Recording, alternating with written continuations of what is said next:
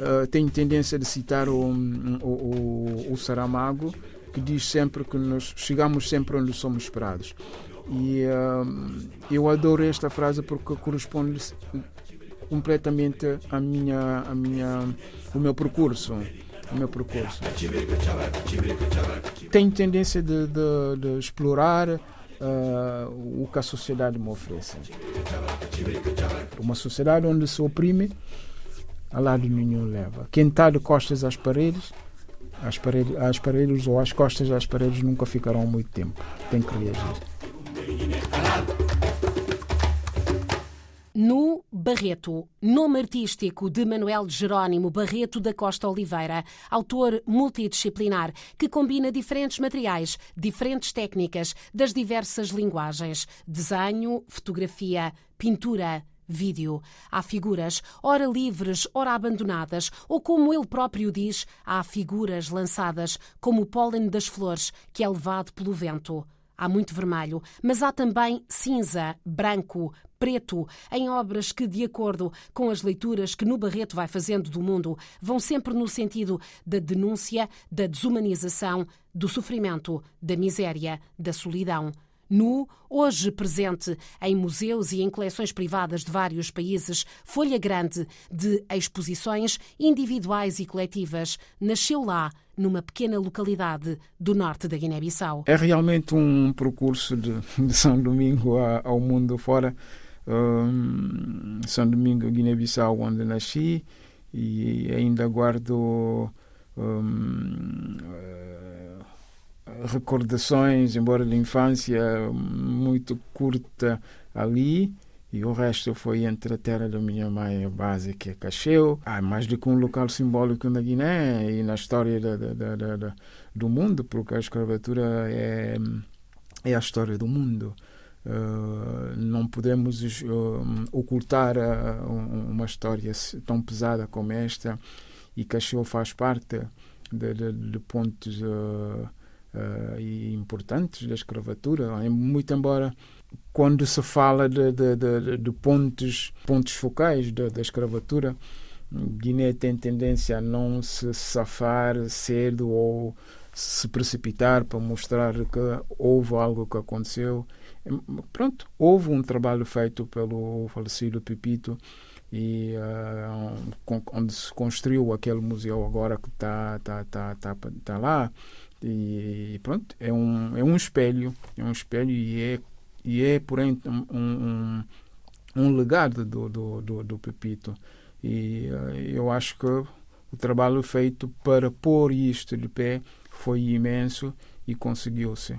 Espero que nós vamos continuar a trabalhar nesse sentido para relembrar o mundo de que também Cacheu, Guiné-Bissau, faz parte desse ponto tão, tão profundo e a marca muito, muito, muito pesada um, da Guiné uh, na escravatura vê-se no mundo latino, vê-se na América do Sul e que isso não se pode ocultar. O Brasil está cheio de, de, de, pessoas de origem da, da, da Guiné, uh, Cuba está cheio de pessoas de origem da Guiné.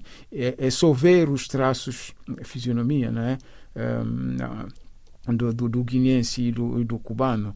É, é, impressionante. E depois Bissau? Bissau, onde, onde cresci, a, a minha, o resto da minha infância eram umas idas e vindas entre Cacheu, a Terra do Mar e, e, e Bissau. Fiz a, mi, a, a, a minha juventude e, uh, em Bissau, o resto dos estudos foram ali em Bissau. E é destes tempos que Luísa Buscardini guarda memórias gratas do menino nu, amigo mais velho e sempre, sempre protetor. Estes tempos de criança eram tempos muito bons, eram tempos felizes de criança, de notar que eu não era de Bissau, eu, no ambiente uh, social era de Conakry, Uh, nasci em Conakry, faço parte dos filhos de, das pessoas que trabalhavam no secretariado. A minha mãe trabalhava no secretariado do PAIGC, portanto nasci em Conakry, o meu irmão já uh, nascido em Praga. Uh, e quando nós vamos viver para Bissau, completamente desenraizados, sem conhecer ninguém, começamos a frequentar uma escola pública, a Escola 22 de Novembro, mais conhecida pela Escola dos Coqueiros. Não me recordo, não consigo precisar se a escola era uma escola primária, se era uma escola primária mais ciclo, mas era uma escola, era uma escola muito boa, onde toda a gente frequentava. Não me recordo sequer de existir em escolas particulares. Existiu o infantário, Nima Sanhã, se não, não estiver em erro, frequentado pela minha irmã, mais tarde, minha irmã mais nova, mas nós éramos todos da escola 22 de novembro. Portanto, de manhã íamos à escola 22 de novembro e à tarde íamos a uma explicação, que era um senhor que dava explicação, que tinha feito a transição de, do ensino português para, então, a administração do PAIGC, eh, que era o Sr. Chico da Cunha, um professor também excelente. E neste período tínhamos o NU. O NU que foi colega de aula, de sala, com o meu irmão mais velho, o NU um bocadinho mais velho também com o meu irmão, e eu era talvez das poucas crianças uh, sexo feminino que andasse por ali no meio deles, a brincar. Porquê? Porque eu não conhecia mais ninguém. E nisto tudo, quem era o meu protetor era o Nu. Portanto, uh, aquela relação uh, que eu penso que toda a gente conhece, a relação que eu tenho, que, todas as crianças têm com o irmão mais velho, que eu tenho com o irmão mais velho, somos muito próximos. Portanto, havia sempre aquelas tricas entre irmãos, tínhamos sempre o Nu pelo meio. O Nu era quem me protegia sempre, quem me ensinou a trepar as árvores, quem me ensinou a andar de bicicleta. Uh, quem brincava comigo, muitas vezes era necessário brincar, porque não tinha mais ninguém para brincar comigo, brincar com as bonecas, e era o Nu que brincava comigo. No parte depois para estudar em França. Tinha, como já recordou aqui na RDP África, parado nesta altura de desenhar e apontou à engenharia informática. Mas o bichinho da arte voltou. Seguiu contra quase todos para a fotografia. Foi assistente para aprender, para pagar contas, para sobreviver. Ele que estava em Paris, mas até aqui bem longe de galerias ou ateliês. Eu estava num mundo cultural, um, um palco da cultura, que é a França, que conhecemos, não é? Mas eu não me utilizava nada daquilo, não me utilizava nada daquilo. E eu estava num, num ambiente em que não era um ambiente cultural, ah, artístico, digamos, não é? Uh, não era nada disso, não era nada disso. Acho que as minhas curiosidades levaram-me aos poucos ao caminho. Uh, tenho tendência de citar o, o, o, o Saramago, que diz sempre que nós chegamos sempre onde somos esperados. E uh, eu adoro esta frase porque corresponde completamente a minha, a minha, o meu percurso, o meu percurso. E uh, saindo de lá com uh, esse, esse um, objetivo, não, nem sequer era objetivo, era um sonho, né? Tenho que aprender a fazer fotografias porque gosto, porque vejo coisas que eu posso fotografar e, e pronto. Assim as coisas foram metendo, encaixando-se aos poucos, não é? Trabalhei no, no, no, como assistente fotógrafo, que me permitia também pagar os meus estudos e uh, alimentar e pagar as minhas rendas, não sei o que mais. E fui fazendo as coisas assim, aos poucos. Até que surgiu uma... Uh, surgiu um, num encontro, porque tenho, considero uma irmã portuguesa que eu tenho, não somos os mesmos pais, mas é uma irmã portuguesa que eu tenho e um, chama-se Maria Filomena Canadas. Já aqui voltamos no, porque agora ouvimos essa amiga irmã. Eu sou Maria Filomena Canadas e conheci o Nu Barreto quando estava numa associação a fazer eh, uma exposição para o Cap Magellan, em Paris e então conheci-o como fotógrafo e contactando com ele durante um ano, eu descobri que ele desenhava perfeitamente bem e que, por razão própria dele, uh, tinha parado de desenhar. E à segunda exposição que eu fiz na mesma associação, eu pedi a ele para não só fazer fotografias, sobre a, a literatura lusófona, mas também para ele pintar. Então foi muito giro de viver isso com ele, porque ele começou a pintar quadros para essa exposição e até hoje não o vi parar e vi a evolução dele e estou muito feliz de ver o caminho dele e espero continuar a vê-lo assim, muito, muito feliz. Estou muito agradecida de conhecer o Nu Barreto e, e desejo-lhe muita, muita, muita felicidade. Nu recorda como e onde conheceu Maria Filomena. Uh, num encontro improvável onde pronto, cada um ia para tinha os seus objetivos. Eu fui para visitar um amigo e esse amigo era um amigo em comum e onde uh, chamava chama-se Carlos, Carlos Edmilson Vieira e um, uh, no encontro naquela altura existia uma associação de jovens uh, portugueses que nas, os nascidos em França criaram uma associação ali e pronto eram muito ativos. E eh, estavam a receber, naquela altura, era o, o senhor Jorge Sampaio, como Presidente da República, e organizaram um fórum de encontro português, uma coisa luz assim, então convidaram artistas a expor. Agora já acho que estou a, a falar da França e, e profundamente, né? Naquela sequência, e ela disse assim, olha, e eles vieram para emprestar obras na casa desse, desse amigo. E eu nunca tinha exposto, na Guiné desenhava, não pintava, e pronto, aquilo ficou. Como desde a minha tenra idade desenhei, era o meu hobby e pronto. E uh, chego lá, uma conversa, não sei o quê, e ela disse assim: Opa, estamos a organizar essa exposição aí, esse fórum, não sei o quê. Precisamos de, de artistas guinenses, de pintores guinenses, mas não, não conhecemos. Eu disse: Olha, eu sei pintar. Nunca tinha pintado. Eu disse: Olha, eu sei pintar. Ah, sabes pintar, estás convidado então. Ok. Ah, e a, a temática, o okay. A literatura. Ah, ok, literatura. Então, vamos a isso. Contamos contigo. Sim, podem contar contigo. E assim foram as coisas. Pintei três quadros e fui. Ali sob pressão?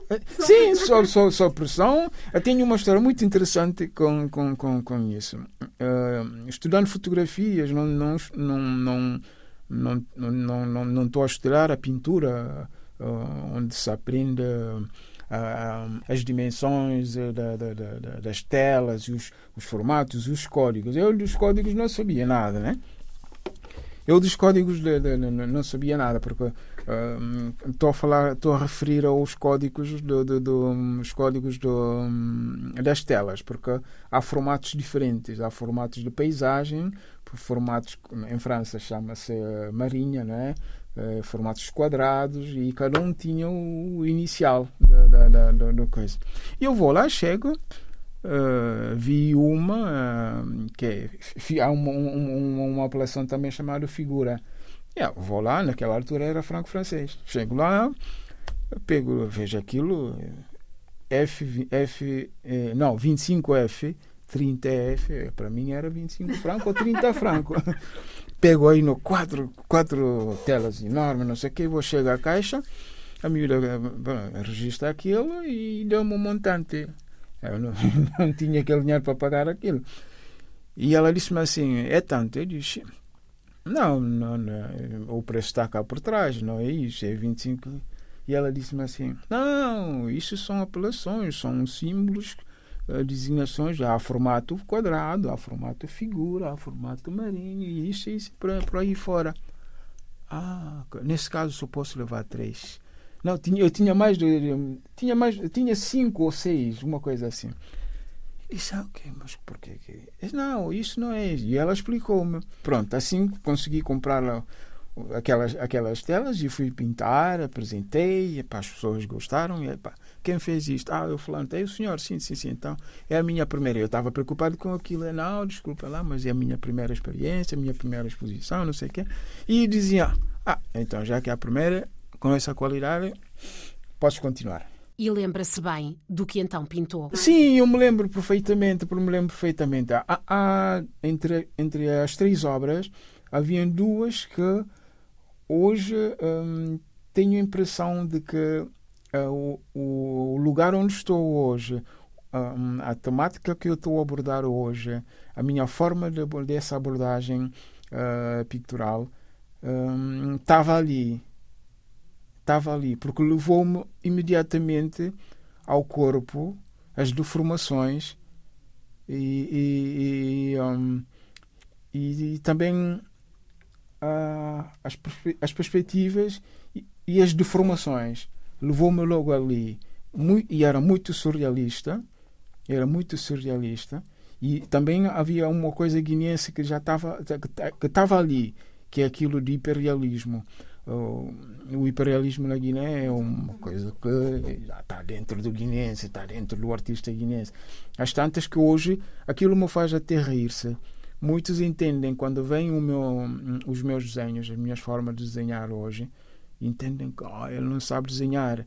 Uh, pensam, né? já que não estou a, a, desenhar como se fosse uma fotografia, um hiperrealismo assim.